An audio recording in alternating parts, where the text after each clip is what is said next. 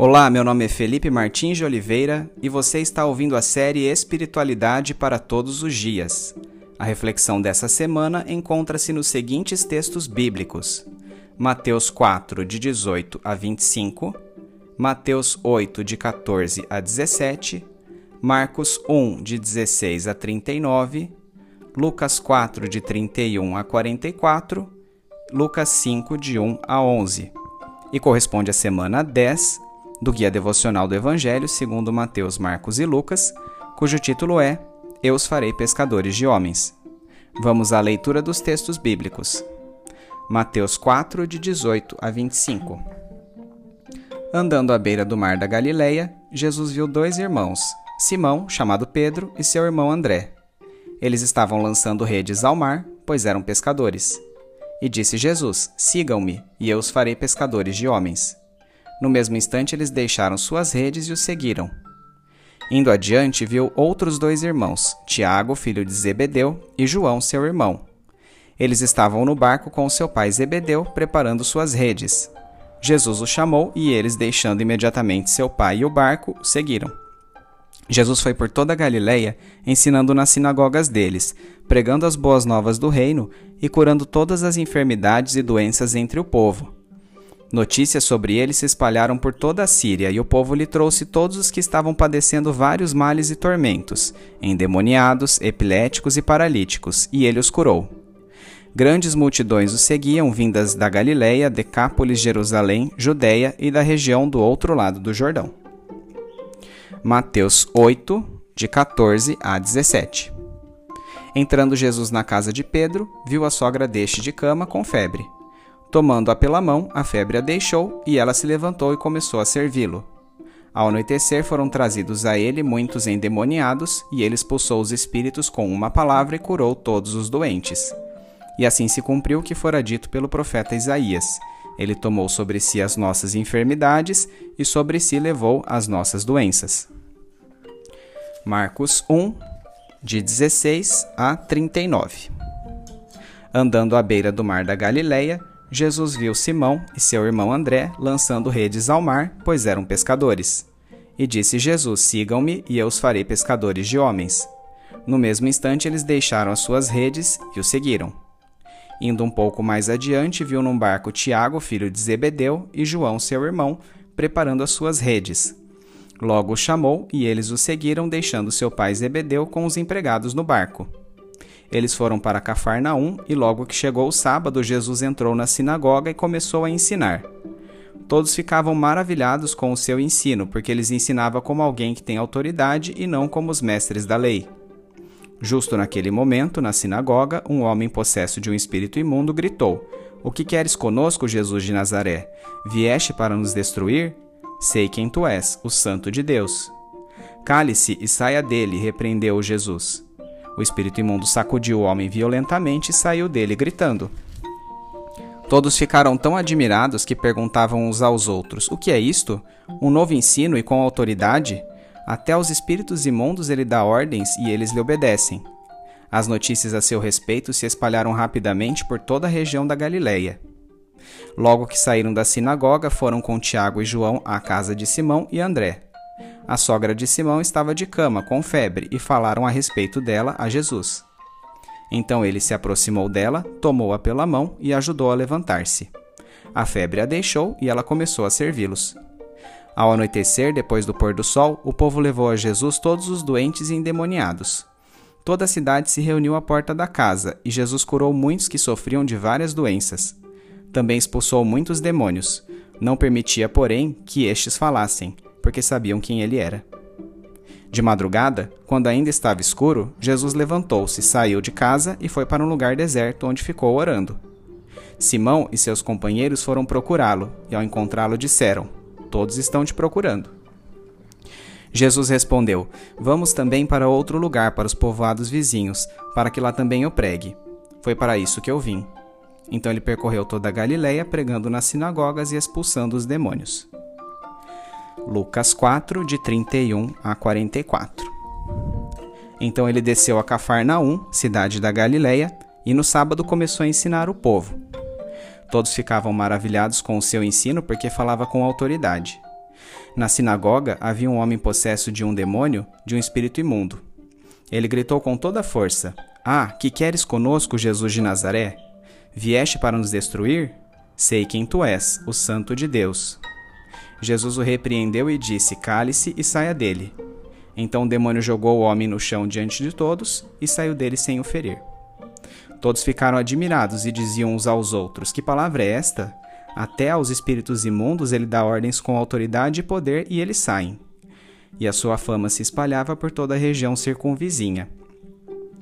Jesus saiu da sinagoga e foi à casa de Simão. A sogra de Simão estava com febre alta e pediram a Jesus que fizesse algo por ela. Estando ele em pé junto dela, inclinou-se e repreendeu a febre que a deixou. Ela se levantou imediatamente e passou a servi-los.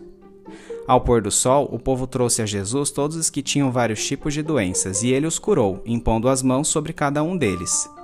Além disso, de muitas pessoas saíam demônios gritando: Tu és o Filho de Deus. Ele, porém, os repreendia e não permitia que falassem, porque sabiam que ele era o Cristo. Ao romper do dia, Jesus foi para um lugar solitário. As multidões o procuravam, e quando chegaram até onde ele estava, insistiram que não os deixasse. Mas ele disse: É necessário que eu pregue as boas novas do reino de Deus noutras cidades também, porque para isso fui enviado. E continuava pregando nas sinagogas da Judéia. Lucas 5, de 1 a 11. Certo dia, Jesus estava perto do lago de Genezaré, e uma multidão comprimia de todos os lados para ouvir a palavra de Deus viu à beira do lago dois barcos deixados ali pelos pescadores que estavam lavando suas redes. Entrou num dos barcos que pertencia a Simão e pediu-lhe que o afastasse um pouco da praia. Então sentou-se e do barco ensinava o povo. Tendo acabado de falar, disse a Simão: Vá para onde as águas são mais fundas, e a todos, lancem as redes para a pesca. Simão respondeu: Mestre, esforçamo-nos a noite inteira e não pegamos nada mas porque és tu quem está dizendo isso, vou lançar as redes. Quando fizeram, pegaram tal quantidade de peixes que as redes começaram a rasgar-se. Então fizeram sinais a seus companheiros no outro barco para que viessem ajudá-los, e eles vieram e encheram ambos os barcos ao ponto de começarem a afundar. Quando Simão Pedro viu isso, prostrou-se aos pés de Jesus e disse: Afasta-te de mim, Senhor, porque sou um homem pecador pois ele e todos seus companheiros estavam perplexos com a pesca que haviam feito, como também Tiago e João, os filhos de Zebedeu, sócios de Simão. Jesus disse a Simão: Não tenha medo, de agora em diante você será pescador de homens. Então eles arrastaram seus barcos para a praia, deixaram tudo e o seguiram.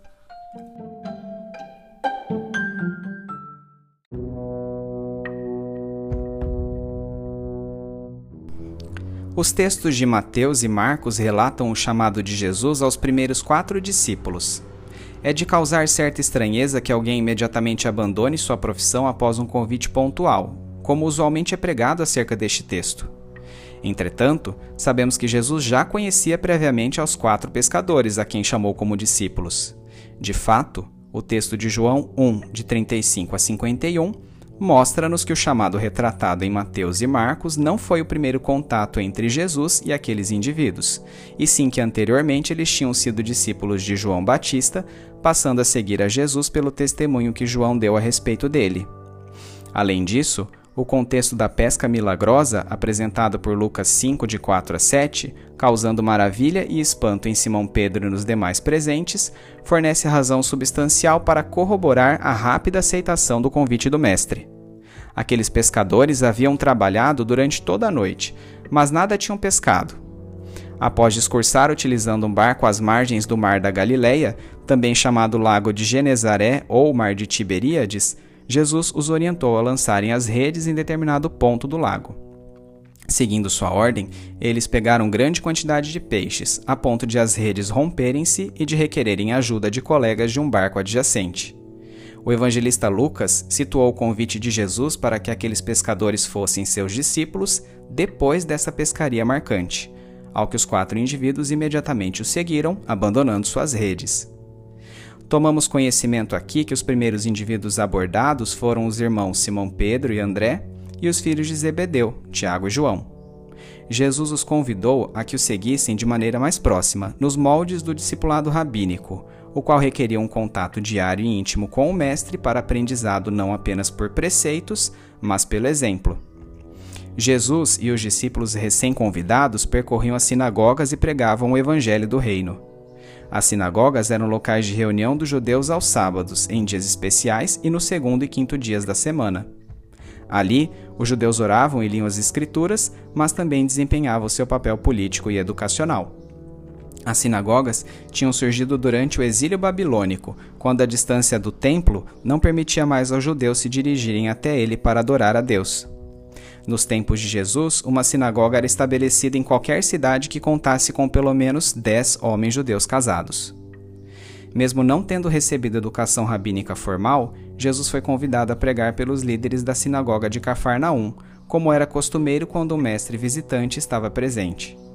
A autoridade inerente de Jesus provocava espanto e maravilha entre as pessoas, contrastando com a forma de ensino dos mestres da lei. Repentinamente, em meio à sua pregação, um dos ouvintes começa a gritar, possuído por um demônio: O que queres conosco, Jesus de Nazaré? Vieste para nos destruir? Sei quem tu és, o Santo de Deus. A isto, Jesus ordenou ao espírito imundo que se calasse e se retirasse do homem a quem estava possuindo. Debatendo-se no meio do povo e vociferando, o homem ficou livre da possessão, causando admiração dos que ali estavam, diante da autoridade manifestada por Jesus.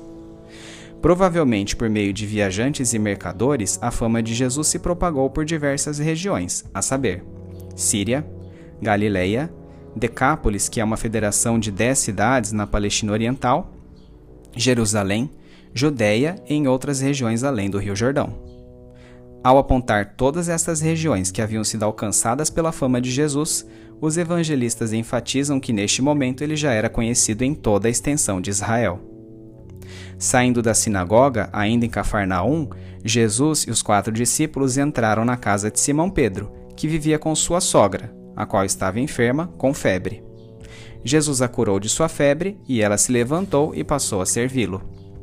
Ao pôr do sol, quando se encerrava o descanso sabático, toda a cidade reuniu-se às portas daquela casa, trazendo para Jesus muitas pessoas possuídas por demônios que eram por ele exorcizadas, e outros doentes a quem ele curou. Tudo isso ocorreu em cumprimento a uma das profecias de Isaías. Jesus, contudo, não permitia aos demônios que dissessem quem ele era, pois em hipótese alguma uniria força com as trevas, nem mesmo para um testemunho favorável a seu respeito. Seu reconhecimento público adviria de suas próprias obras e palavras. Na manhã seguinte a todas essas curas e exorcismos, Jesus se dirigiu a um local retirado para orar tendo sido procurado pelos discípulos e pelas multidões, decidiu ir para outras localidades dentro da Galileia e também na Judéia, a fim de pregar nelas o Evangelho e executar outros milagres.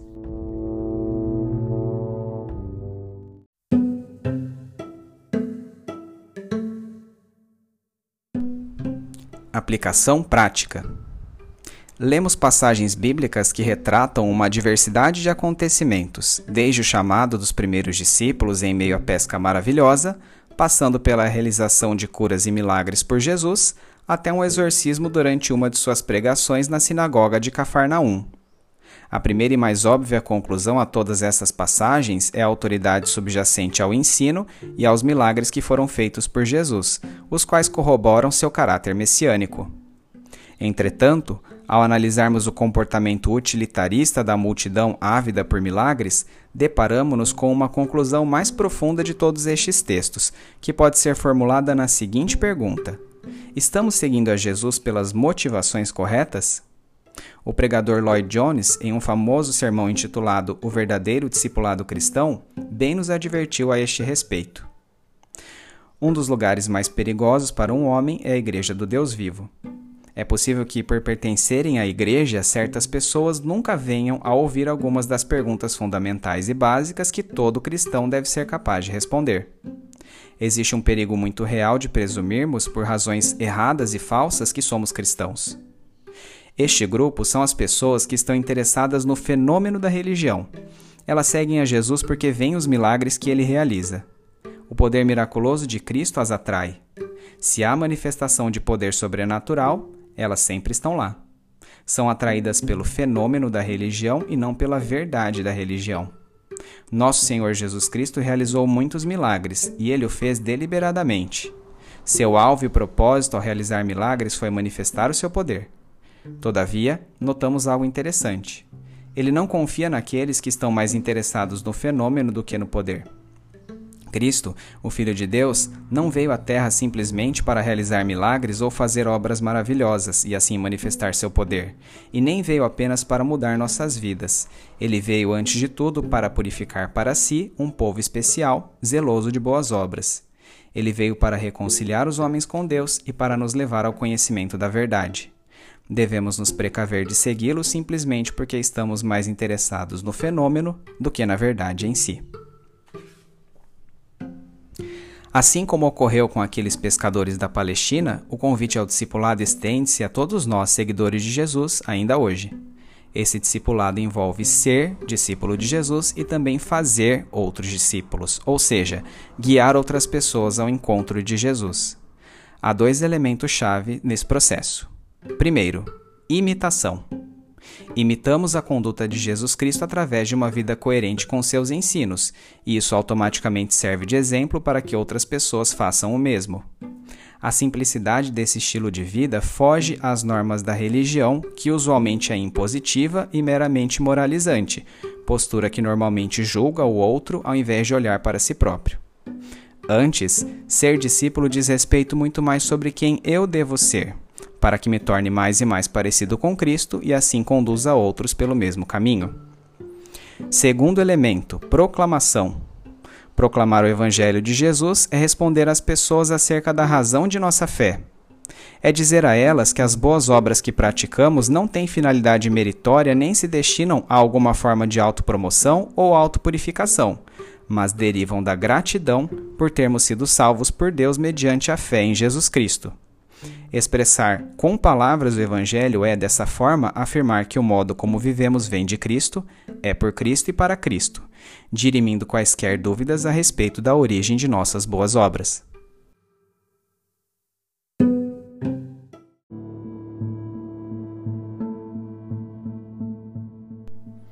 Trazendo da mente para o coração. Senhor, lendo esses textos da Bíblia, sinto-me como um dos ouvintes de Jesus maravilhado com seu ensino e impactado pelos milagres que ele realizou. Contudo, duas constatações incômodas relacionadas a eles me sobrevêm. A primeira delas é: por que não vejo milagres hoje como leio nas Escrituras? E a outra é: sigo a Jesus por conveniência ou pelas razões corretas? Pensar no motivo pelo qual milagres são escassos na atualidade inevitavelmente faz com que eu me volte para as minhas próprias concepções. Meu raciocínio científico, minhas deduções lógicas e minha maneira objetiva de encarar a vida permitiria que eu acreditasse nos milagres que Jesus fez? Ou eu procuraria uma razão plausível que explicasse a todos eles? Admitiria como mera coincidência o fato de a febre da sogra de Pedro ter cedido ao toque de Jesus? Interpretaria a pesca maravilhosa como resultado da dica de um bom observador das correntes e não de alguém dotado de domínio sobre a natureza? admitiria que a possessão demoníaca da sinagoga de Cafarnaum teria sido um distúrbio psiquiátrico? Por conjecturas como estas, chegou à triste convicção de que, se Jesus viesse ao mundo pós-moderno, seria amplamente investigado e criticado e talvez pouco aceito por mim, por causa de seus milagres. Por isso, sou grato a Deus por dispor das Escrituras que, em sua harmonia, demonstram ao meu coração tão racional que Jesus é o Cristo, e isto por sua ressurreição Afinal de contas, mesmo que eu tivesse uma explicação racional para todos os feitos milagrosos de Jesus, como poderia explicar os mecanismos desta ressurreição? Minha segunda pergunta, se sigo a Jesus pelas razões corretas, também encontra fundamento na cultura da pós-modernidade. Será possível que meu humanismo exacerbado, apoiado por esta cultura, torna-me incapaz de discernir minhas debilidades e incoerências? Sou levado por este mesmo humanismo a amenizar as discrepâncias de minhas crenças e as mazelas de meu caráter? Numa sociedade livre, sem perseguição religiosa, sou confrontado com os reais sustentáculos de minha fé? Senhor, abra meu entendimento para que eu enxergue a realidade sobrenatural subjacente a fatos que admito como coincidências ou passíveis de explicação lógica, de maneira que, assim, eu aprenda a reconhecer os milagres que o Senhor opera ao meu redor ainda hoje.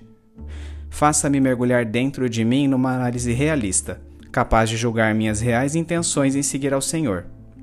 Sei que o Senhor me conhece melhor do que a mim mesmo e por isso oro para que o Senhor sonde meu coração e me mostre o que há nele que o desagrada, de maneira que eu possa seguir ao Senhor pelas motivações corretas, o simples amor e a mera fidelidade de quem foi salvo por preço de sangue. Em nome de Jesus é que oro. Amém.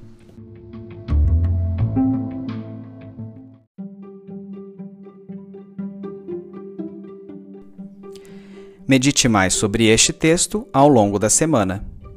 Domingo. Leia os textos de Mateus 4, de 18 a 25, Mateus 8, de 14 a 17, Marcos 1, de 16 a 39, Lucas 4, de 31 a 44 e Lucas 5, de 1 a 11, bem como os comentários sobre eles. Segunda-feira. Compare as informações acerca do convite feito por Jesus aos primeiros discípulos relatado nos textos de Mateus e Marcos, com as descrições de Lucas 5, de 1 a 11 e João 1, de 35 a 51. E responda: Este convite provinha de um único contato, como muitas vezes romantizam algumas pregações em nossas igrejas? Quais foram as circunstâncias que de fato impeliram aqueles pescadores a imediatamente abandonarem tudo para seguirem a Jesus? Terça-feira. Relembre o surgimento, a finalidade e os costumes das sinagogas judaicas. Quarta-feira, cite pelo menos três milagres realizados por Jesus nos textos lidos.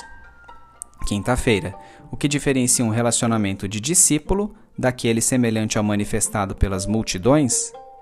Sexta-feira, uma análise realista de sua conduta colocaria você entre o grupo dos discípulos de Jesus ou entre a multidão meramente ávida por milagres?